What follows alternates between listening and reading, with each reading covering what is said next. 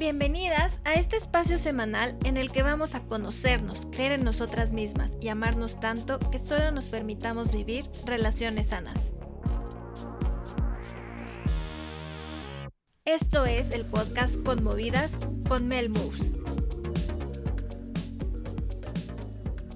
Movidas, si queremos algo diferente hay que movernos diferente. ¿Cómo están? ¿Cómo va su año? ¿Pueden creer que ya casi es marzo? El cómo pasa el tiempo desde la pandemia ha sido muy loco para mí. Pero oigan, ¿se han podido mover de su forma favorita desde ese primer episodio juntas? Mi mejor tip para tener un gran día es moverse de la forma que hoy más disfrutas. ¿Y quién no quiere tener un gran día? Todos los días posibles. Como les he contado, el movimiento siempre ha sido parte de mi vida. Y para mí, siempre la respuesta es moverme. Ya sea que tenga un mal día, esté atorado con algo, necesite relajarme o descansar, quiera disfrutar y conectar con mi cuerpo, consentirle moviéndolo, porque sé que al final siempre me voy a sentir mejor si me muevo. Así sea con una simple, entre comillas, caminata, porque las caminatas son muy poderosas, o bailar una canción, hacer asanas de yoga, hacer ejercicio funcional, o hasta ir en la patineta. Moverse es básico para tu bienestar movida. Tu ser completo lo agradecerá.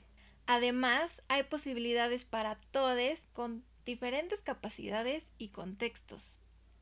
Movernos tiene beneficios físicos, emocionales, mentales, sociales y yo diría que hasta espirituales. Más allá de las famosas endorfinas, dopamina y serotonina que nos da el movernos, que ya les daré datos sobre eso, movernos nos puede dar muchísimas cosas más, como fuerza, viajes, amistades, retos, desarrollo personal en varios sentidos, como superarnos, estar conscientes, autoconocimiento, confianza en nosotras mismas, un espacio para soltar, para sentir y hasta para expresarse. Claro que dependerá de qué movimiento, qué ejercicio, qué actividad física hagas y cómo lo hagas. Es importante movernos porque la actividad física, como ya les dije, es intrínseca a nuestro bienestar. Por eso es el mejor tip para mejorar nuestros días. La conexión entre el movimiento y tener buena salud se ha comprobado extensamente de forma clínica y científica. Pero en las últimas décadas es alarmante cómo la tendencia es que decline cada vez más el tiempo que se le dedica a moverse alrededor de todo el mundo. Según el Global Wellness Institute, el 31% de los adultos globalmente son sedentarias. No es tan sorprendente cuando el estilo de vida actual desalenta al movernos. La mayoría de las personas necesitamos agendar, sí, me incluyo, ese tiempo y esas actividades en específico para lograr movernos o hacer esa actividad física para nuestra salud. Y es ahí cuando todo empieza a fallar. De nuevo, nos echan toda la bolita y la responsabilidad a los individuos y el moverse para disfrutar o para nuestra salud se vuelve un privilegio. Es un privilegio actualmente poder tener tiempo para hacer ejercicio, tener los espacios y recursos adecuados para hacerlo. Es un privilegio poder descansar o divertirse no solo viendo la tele.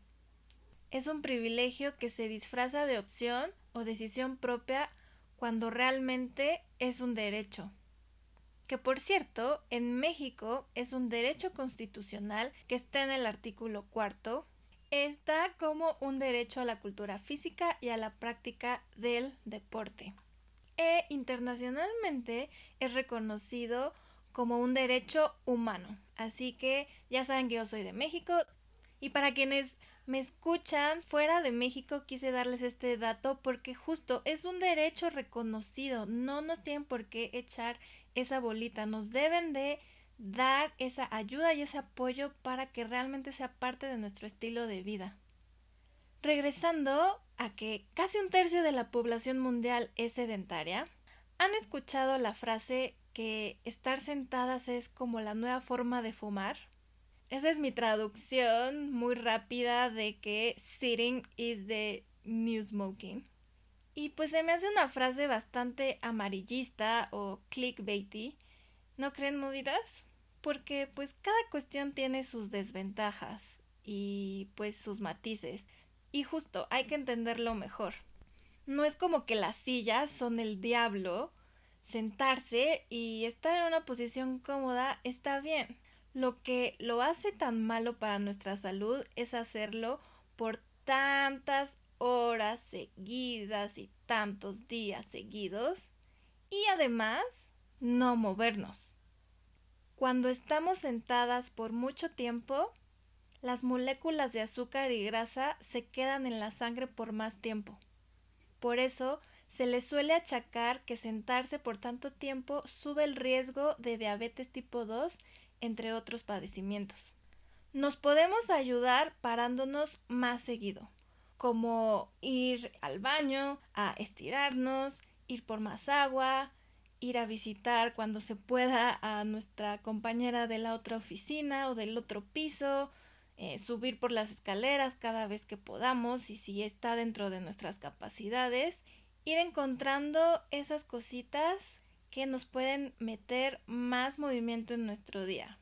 Y yo sé, no toda la responsabilidad debe de estar en nosotras, pero pues si no se hace mucho, pues ¿qué vamos a hacer movidas? Y pues bueno, el simple hecho de hacer estas cositas pequeñas en este como ambiente de oficina que les puse de ejemplo, o hasta si estás en home office, todo esto lo podemos hacer dentro de nuestras casas. Esas acciones simples activan nuestros músculos y aunque sea por ese poco tiempo, eso ayuda a ir reduciendo el azúcar y grasa en sangre, además de que los músculos al activarse producen moléculas antiinflamatorias. Y pues, ¿qué tal movidas? Así lo explica el paleoantropólogo y profesor de biología evolucionaria de Harvard, Dan Lieberman, un artículo del HuffPost que les dejo en las notas del episodio. ¿Ustedes habían entendido esto así? de por qué el sentarnos nos puede causar padecimientos graves como el diabetes tipo 2? Porque yo no. Me había hecho estas conexiones de cómo funciona nuestra cuerpa y al entenderlo hace que se me grabe mejor y motive más a que cuando estoy pasando todo un día editando un episodio del podcast, tener esa conciencia de darme más descansos para levantarme, para estirarme, moverme. Y de hecho, ahorita recordé que hasta nos los comentó Geo Arce, ¿se acuerdan? En su episodio de La verdadera nutrición, que nos explica cómo al contarle a sus pacientes el porqué de las recomendaciones que les da, siempre hay mejores resultados porque les es más fácil hacerlo, porque les da más sentido, cae diferente en su ser y ya pues les hace clic. Otros datos que nos pueden ayudar a movernos de la forma que necesitamos ante cada circunstancia, según lo que nos dan las hormonas o neurotransmisores que liberan nuestro cuerpo al activarlas moviéndonos, es lo siguiente. Y bueno, estas se pueden activar de varias formas, no solo moviéndonos, pero ahorita nuestro enfoque es que al movernos, en caso de la dopamina, que este es el circuito de recompensa y nos da sensaciones de placer. Si al hacer ejercicio o moviéndonos vas cumpliendo esa meta que te propusiste, ese reto, lo celebras, te pones tus canciones favoritas, lo haces al aire libre, todos esos detallitos que te acabo de nombrar va a hacer que se active muy muy bien esa dopamina en nuestro cuerpo. En el caso de la serotonina, se regulan los estados de ánimo, el apetito y hasta nos levanta la autoestima. Esta se va a activar más al movernos de forma aeróbica, al hacerlo en la naturaleza y hasta dejarnos recibir sol. Entonces, vete a hacer ese senderismo, a explorar ese bosque que tengas más cercano, ese parque, o baila. Y en el caso de las endorfinas, que estas tienen un efecto analgésico, porque reducen la sensación de dolor, reducen la sensación de emociones y las sensaciones negativas. Esta se te va a activar aún más si haces ejercicio en equipo. Y para apoyar con más datos, en, un, en una meta revisión, meta estudio de la Fundación de Salud Mental John W. Brick, nos muestra que encontraron evidencia concluyente de mil estudios científicos publicados en las últimas tres décadas y en estos encuentran que casi el 90% de esos estudios revisados por pares o peer-reviewed publicados reportan contundentemente la relación entre tener actividad física y tener buena salud mental.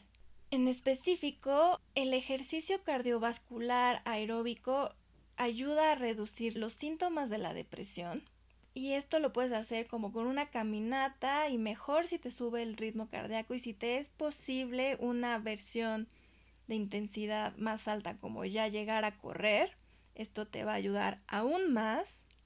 Pero también se vio que si se combina con algo de fuerza o resistencia como puede ser el cardio toning o estos deportes en equipo que te hacen como parar y tener que usar fuerza, por ejemplo, de tus brazos, como el básquet, el voleibol o hasta el fútbol. Y aparte menciono estos tres porque es de las canchas que hay más alrededor de las ciudades públicas. Y por ejemplo, a mí también me encanta el tenis, que también es buena combinación. Y por supuesto que aquí la danza también entra pues justo ya saben que mi forma favorita de moverme es bailar. Ustedes no olviden contarme cuál es su forma favorita por Instagram, por Spotify, que ahí tiene un espacio para dejar comentarios o hasta en voz en Anchor por si me escuchan por ahí. Ahora seré más específica hablando del movimiento que yo sé más, cómo nos puede ayudar de forma holística sobre todo siendo mujeres sobrevivientes de relaciones tóxicas, de violencia y pues en resumen del fucking patriarcado. Y adivinaron, ese movimiento, como ya les fui introduciendo, es la danza.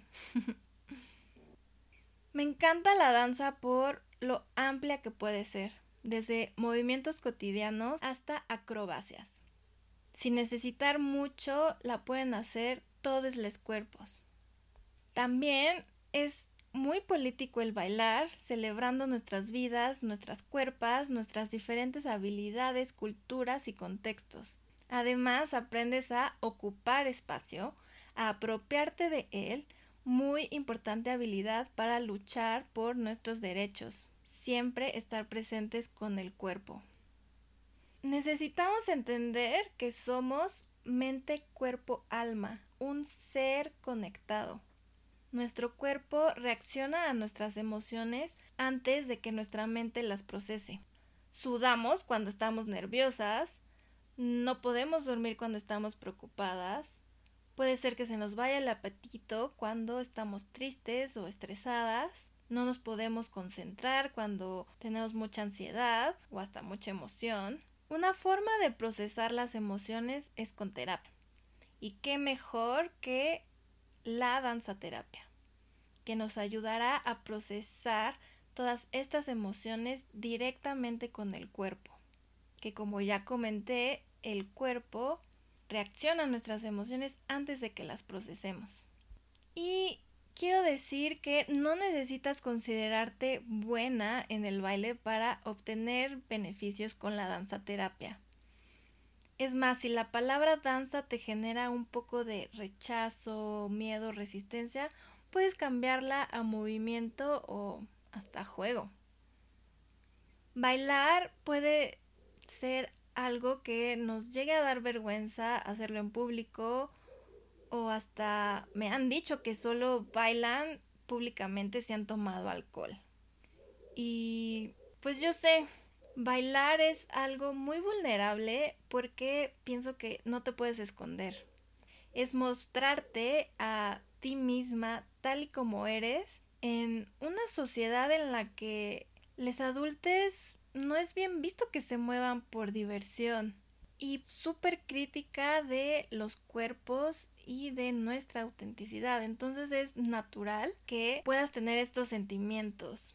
Pero por lo mismo, la danza o el baile, el movimiento consciente puede ser tan poderoso para tu bienestar y tu posibilidad de sanar y seguir adelante movida. Y ahora les daré unos datos sobre la danza. Y esto es desde un estudio de la Universidad Estatal Minot de Dakota del Norte, Estados Unidos, en el cual se encontró que el baile tiene muchos beneficios comprobados en nuestra salud.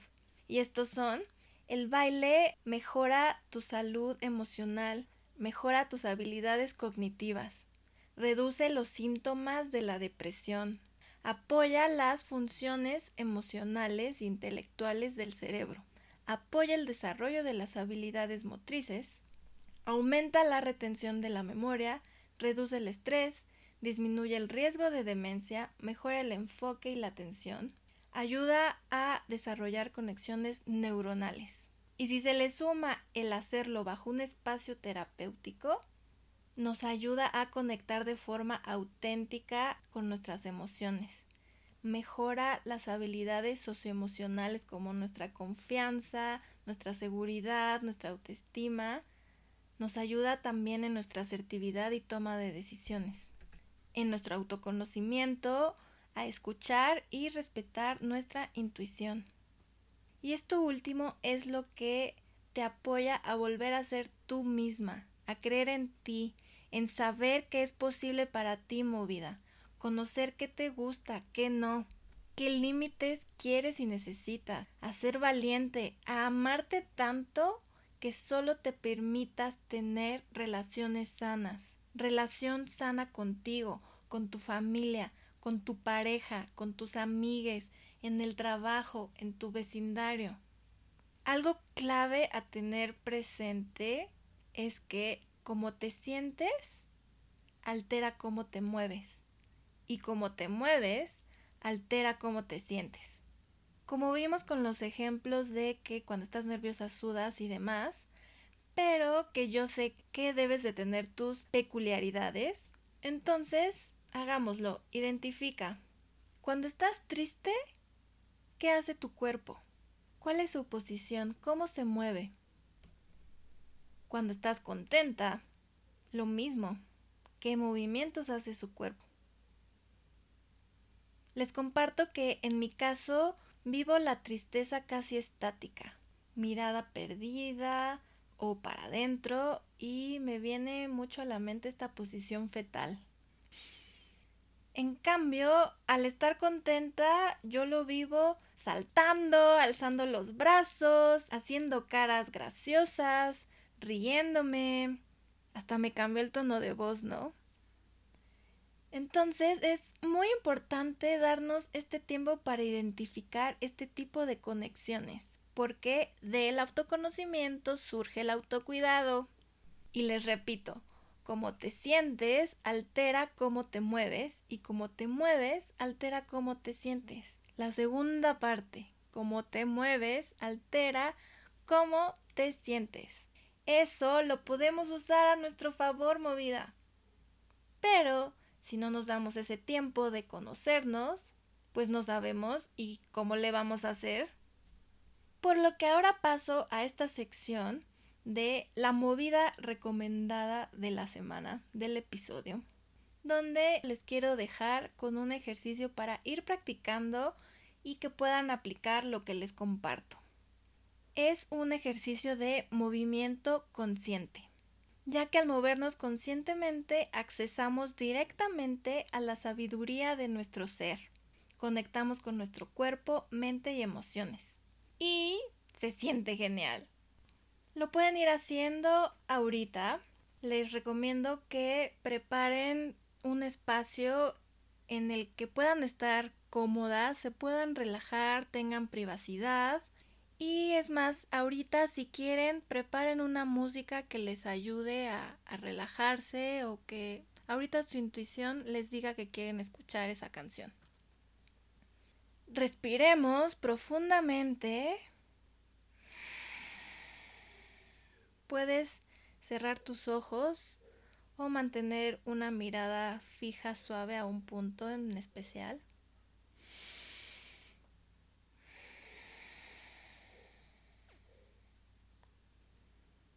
Y ve observando, sin juzgar, qué siente tu cuerpo, cómo está, tiene calor, tiene frío, qué textura siente, el peso, dónde está. Y solo obsérvalo. Vete conectando al presente a través de estas sensaciones que tiene tu cuerpo. Puedes poner tu música ahora si no la habías puesto. Sigue tu intuición. Escúchalo. ¿Cómo se quiere mover tu cuerpo ahorita? Y ya que lo hagas o no, porque hasta eso puede ser que no se quiera mover, y eso está bien, reflexiona qué va surgiendo en ti. ¿Por qué te mueves como te mueves? ¿Por qué te está pidiendo esto tu cuerpo? ¿Cómo te está haciendo sentir? Y sigue esos impulsos a moverte si los tienes, sin juzgar. Confía en tu cuerpo, escúchale. Al confiar en tu cuerpo, en cómo quiere moverse, te ayuda a aprender a confiar en tu intuición, que es confiar en ti y en tus decisiones. Es conectar con tu sabiduría interna. Cuando acabe tu canción o si quieres seguir con más tiempo, tú sigue y cuando estés lista movida, registra todo lo que se manifieste. Si lo puedes escribir, excelente.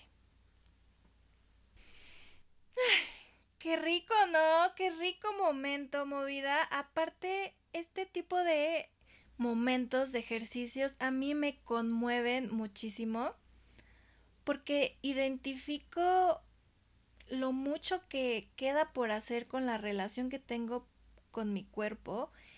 Yo sé que no estoy sola en eso y justo escucharle plenamente a mi cuerpo hasta se me pone la piel chinita. Y quiero tomar este momento para invitarnos a amar a nuestro cuerpo por lo que puede hacer y no por cómo luce.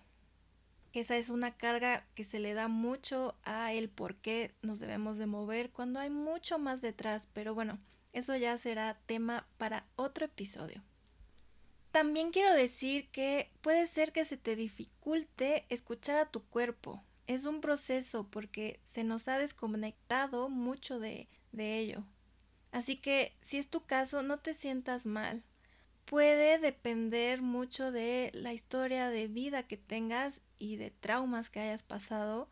Si crees que te va a triggerear, no te sientes segura de hacerlo, no lo hagas sin ayuda y contención de tu profesional de la salud favorita.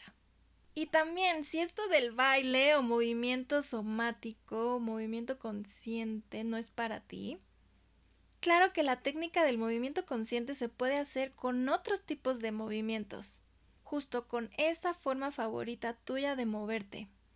Cada vez que hagas ese deporte que te encanta o camines, patines, lo que sea, hasta esa caminata a la tiendita, de la oficina al estacionamiento, durante esa actividad observa todas estas sensaciones como lo demostré en el ejercicio y reflexiona cómo te sientes ¿Qué te dice qué límites tienes con ese movimiento, con ese deporte, con ese ejercicio que andas haciendo. ¿Cuáles límites has podido superar? ¿Qué has mejorado? Identifica qué se te facilita o qué no. Y en deportes en conjunto, creo que esto es muy interesante. ¿Cómo es tu interacción con otros? ¿Cómo reaccionas cuando, no sé, te hacen un foul? ¿Cómo es tu actitud hacia el equipo? Todo esto, ¿cómo te ayuda a conocerte? Como podemos darnos cuenta, el hacernos estas preguntas, uff, abre un sinfín para ese autoconocimiento tan necesario. Y bueno, el punto, sea como sea, aquí es que te muevas, que celebres tu vida moviéndote, porque vibrar es movimiento y el movimiento es vida movida. Porque recuerda, si queremos algo diferente, hay que movernos diferente.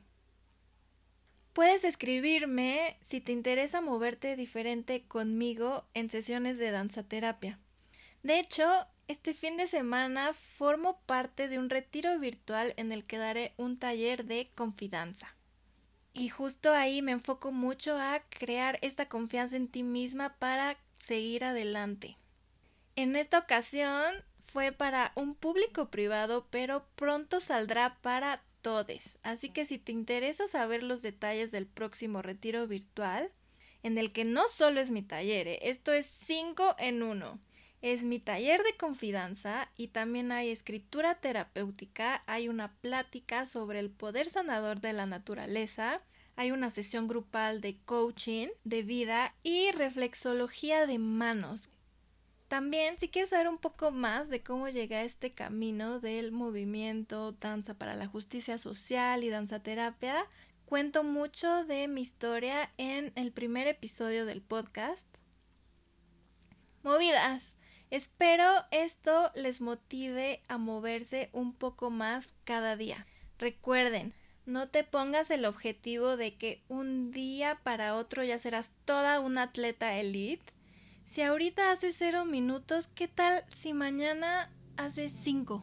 Toda la semana. Y la segunda semana va subiendo. Y así sucesivamente, paso a paso, alcanzable. No olviden, movidas, mandarme mensaje y contarme si te interesa saber más sobre los talleres que daré, de qué te pareció el episodio, cuál es esa forma favorita tuya de moverte, cómo les fue con el ejercicio de movimiento consciente.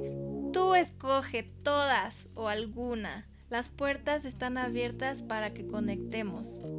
Me puedes encontrar fácilmente en el Instagram del podcast que es con.movidas y encuentras el link en las notas del episodio. Muchas gracias por escuchar y hasta la próxima.